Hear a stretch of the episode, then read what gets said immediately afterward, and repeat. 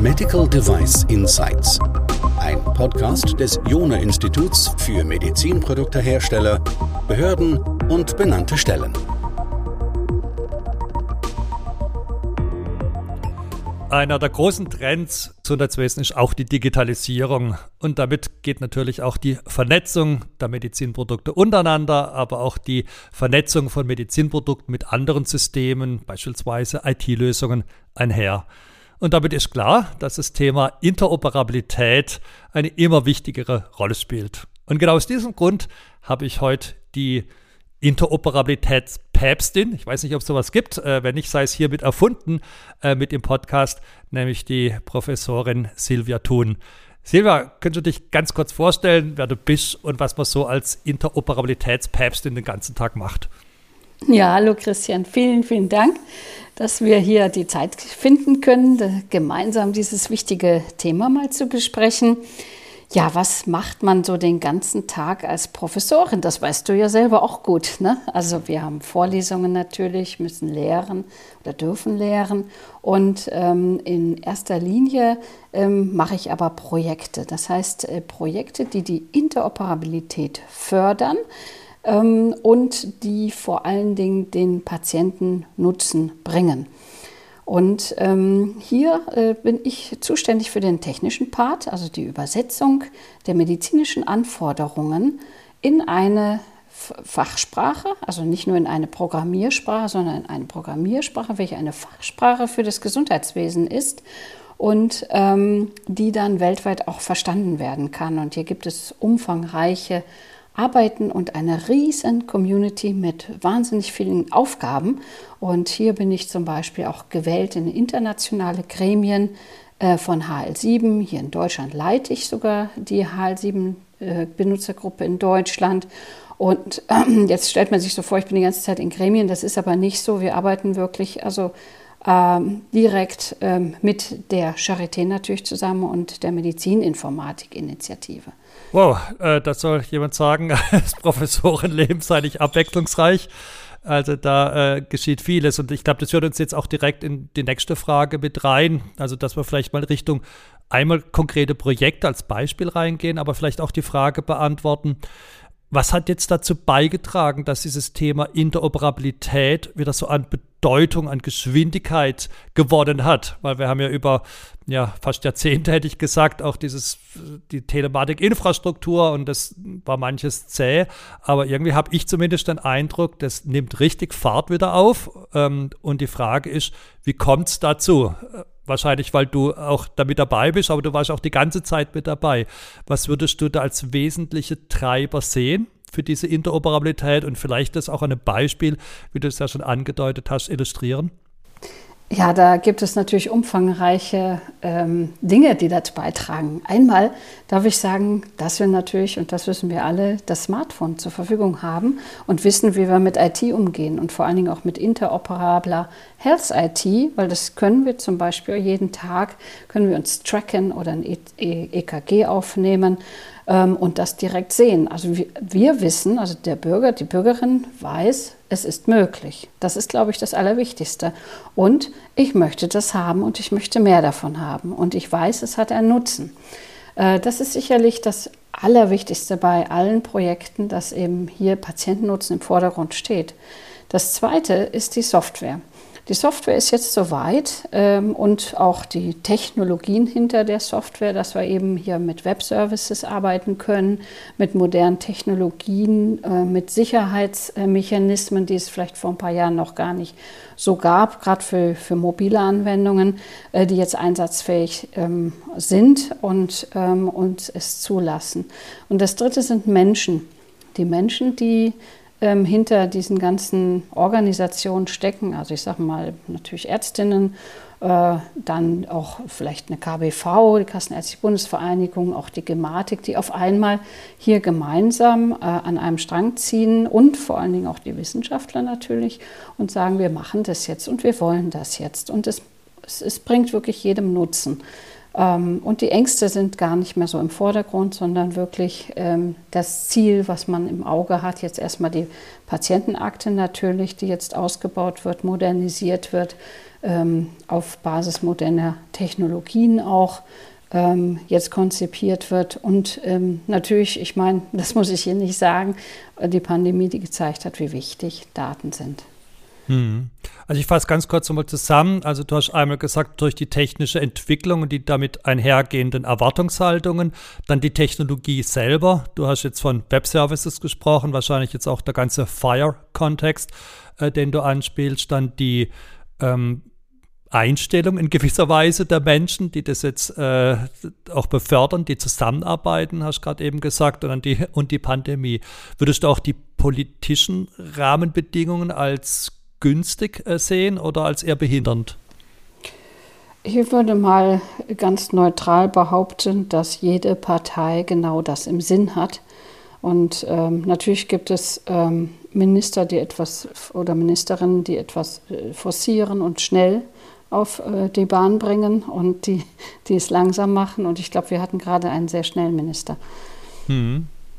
Also die Anzahl der Verordnungen, die aus seinem Haus gekommen sind, sprechen da, glaube ich, eine relativ ja. eindeutige Sprache. Und da war ja Interoperabilität auch ständig und immer und immer wieder ein Thema. Und ich glaube, da sollten wir auch gleich nochmal ähm, drauf zurückkommen, auch auf aktuelle Verordnungen, aber vielleicht nochmal einen Schritt vorne dran. Also du hast gesagt, die Technologie hat sich weiterentwickelt, auch Standards haben sich weiterentwickelt. Was würdest du aktuell als die wichtigsten Trends und Standards im Bereich Interoperabilität im Gesundheitswesen sehen, die die Sache voranbringen und die Firmen auch wirklich kennen und einsetzen könnten oder sollten, würde ich sogar sagen, um die Ziele zu erreichen? Äh, das ist natürlich der Standard, der für Deutschland und auch Europa jetzt gesetzt wurde, über verschiedene Roadmaps in Europa, aber auch hier auch Verordnungen in Deutschland und Entscheidungen der Gematik. Und das ist der sogenannte ähm, FHIR-Standard, Fast Healthcare Interoperability Resources. Standard, der ähm, hier uns ermöglicht, einerseits eine einheitliche Sprache, also Schnittstellensprache zu finden, aber auch schon ganze Systeme, also Datenbanksysteme, auf Basis von diesen Erkenntnissen dieses Standards zu konzipieren. Und da gibt es also sehr innovative Firmen in Deutschland mittlerweile, die äh, mit diesem Standard sehr schnell, effizient arbeiten, ganz schnell Produkte auch erstellen können. Ähm, und ähm, uns ermöglichen vor allen Dingen die mobilen Anwendungen, auch die sogenannten digitalen Anwendungen der DIGAs, eben anzubinden an althergebrachte Anwendungen, wie zum Beispiel so ein KISS. Ja, und ähm, das ist sicherlich der wichtigste Standard überhaupt. Und äh, dieser nutzt dann internationale und nationale ähm, Terminologien.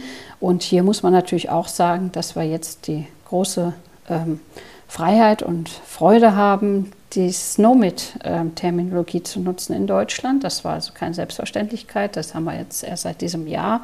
Und äh, mit dieser SNOMED-Terminologie endlich eine Sprache haben, die wir wirklich benötigen für eigentlich jedwege Anwendung im Gesundheitswesen. Mhm. Äh, das kann ich absolut nachvollziehen. Und als Techniker lacht natürlich auch immer das Herz, wenn man auf bekannte ja, Technologien stößt. Jetzt in diesem Fall eben die äh, Web-Services, JSON oder XML-basierte ja, Formate, die, mit denen einfach jeder umgehen kann, wo es die Bibliotheken gibt, die man aus anderen Kontexten heraus längst kennt und damit umzugehen weiß. Ähm, die, dieser Fire-Standard, wie du ihn gerade beschrieben hast, ist natürlich ein, ein Riesenmonster und deswegen gibt es ja auch immer dann wieder diese passenden Profile, um sozusagen für einen ganz speziellen Use Case, ich weiß nicht, ob der Begriff jetzt hier der richtige ist, aber dann quasi die entsprechenden Ressourcen auch wirklich bündeln und anzapfen zu können. Was würdest du Firmen empfehlen, die das Gefühl haben, dass jetzt das Profil für ihre spezielle Situation noch nicht da ist? Äh, weil du bist auch gleichzeitig eben als HAL 7 Vorsitzende wahrscheinlich die Person, die das besonders gut weiß. Was wären da Schritte, die du diesen Firmen empfehlen würdest? Ja, es ist weniger ein Monster, als dass es eher eine Fee ist, von der man sich was wünschen kann, wenn man auch mitmacht. Das heißt also, ähm, wir können den aktiv mitgestalten hier in Deutschland und international, weil viele der Ressourcen, also es sind ja im Prinzip so Module, die sind äh, noch nicht normativ. Das heißt, sie sind noch gar nicht fertig oder, sie, oder wir wollen sie gar nicht fertigstellen, weil man sie gar nicht internationalisieren kann und möchte. Dementsprechend äh, habe ich den 80-20-Ansatz, also 80 Prozent benutze ich äh, und ähm, ist auch ähm, interoperabel und über 20 Prozent muss ich mir dann gemeinsam, am besten, ich sag mal, national Gedanken machen, wie würde ich das denn jetzt in einem Land und nicht nur in einem Projekt abbilden, wie zum Beispiel die Person oder den Encounter, also ähm, den Fall oder die ähm, Diagnose. Wenn man das hat und das koordiniert bekommt in einem Land, dann haben es die Softwarehersteller doch relativ einfach. Also es ist immer noch natürlich schwierig, Software zu erstellen, aber die Spezifikation, die dann in einem sogenannten Implementierungsleitfaden auch zu finden ist, also die, wir sagen dazu von HL7 aus die Basisprofile, ähm, auf deren Basis man dann eben seine Projekte, seine Applikationen aufbauend erstellen kann. Also je mehr man sich einigt und je mehr hier auch national koordiniert wird, auch vor allen, vor allen Dingen hinsichtlich der Terminologien, ähm, desto interoperabler wird ein Land und desto schneller können die Softwarehersteller agieren. Und demzufolge einerseits natürlich Mitglied werden bei dem Verein HL7, äh, hier aktiv mitwirken, also die Entwickler bitte, nicht die Politiker, und ähm, dann auch verfolgen, was die Basisprofile zum Beispiel, wie die jetzt weiter neu, wir haben dieses Jahr sehr viele äh, Neuigkeiten da reinbringen können und aktualisiert und abgestimmt mit KBV, Gematik, der Medizininformatik-Initiative, sodass eigentlich da schon eine relativ runde Sache vorhanden ist. Man muss nur wissen, wo es steht. Ich versuche das nochmal zusammenzufassen, damit du sicherstellen kannst, dass ich es verstanden habe. Also, du würdest den Firmen empfehlen, erstmal schauen, was ist überhaupt da ähm, weil das sagst du, das sind sicher 80 Prozent und das glaube ich sofort, äh, weil man sich ja da über Jahrzehnte Gedanken gemacht hat, was gebraucht wird und das entsprechend eben bereits modelliert, abgebildet hat. Äh, für den restlichen Teil ist deine Empfehlung, so ich dich verstanden habe, sich abzustimmen, also Alleingänge, Firmenalleingänge nach Möglichkeit vermeiden, sondern sich eben zumindest auf nationaler Ebene zu koordinieren und dazu lädst du ein, das eben Inhalt 7 Deutschland beispielsweise zu machen und hast dann eine sehr hohe Offenheit signalisiert, eben Dinge da voranzutreiben. Und dann bleibt vielleicht noch ein ganz kleiner Rest übrig, der dann vielleicht auch mal wirklich firmenspezifisch oder Use Case spezifisch ist, der dann auch gar nicht geregelt sein muss, weil es einfach zu spezifisch ist. Passt das so etwa? Ah, genau, perfekt. Ja, da sind wir dann schon beim Thema Eingrenzen von Standard-Wildwüchsen, die wir dadurch äh, erreichen können. Ähm, jetzt gab es äh, noch eine neue Verordnung, äh, diese Interoperabilitätsverordnung oder GIGV, da gibt es jetzt wieder ganz viele Namen, die das Ding hat. Ähm, könntest du uns über die berichten, äh, weil ich ja schon gehört habe, dass du dich da besonders gut auskennst, also was die fordert, was vielleicht auch der Sinn dahinter war? Ja, die äh, Gesundheits-IT-Interoperabilitäts-Governance-Verordnung, die ist jetzt ähm, durch, das heißt ähm, in Kraft getreten. Und das ist etwas, was wir uns seit vielen Jahren gewünscht haben. Also wer sind wir? Das sind die Experten aus der Medizininformatik, aber auch viele kluge Köpfe und Medizinerinnen, die ähm, erkannt haben, dass man eine Koordinierungsstelle benötigt in Deutschland, welches erstmal nicht die Gematik ist, weil die dann natürlich sehr technisch ausgerichtet ist. Diese Koordinierungsstelle soll aus Expertinnen bestehen, die einerseits die Technologie kennen und andererseits auch die Medizin und die Pflegeanforderungen ähm, und die Prozesse in Krankenhäusern kennen.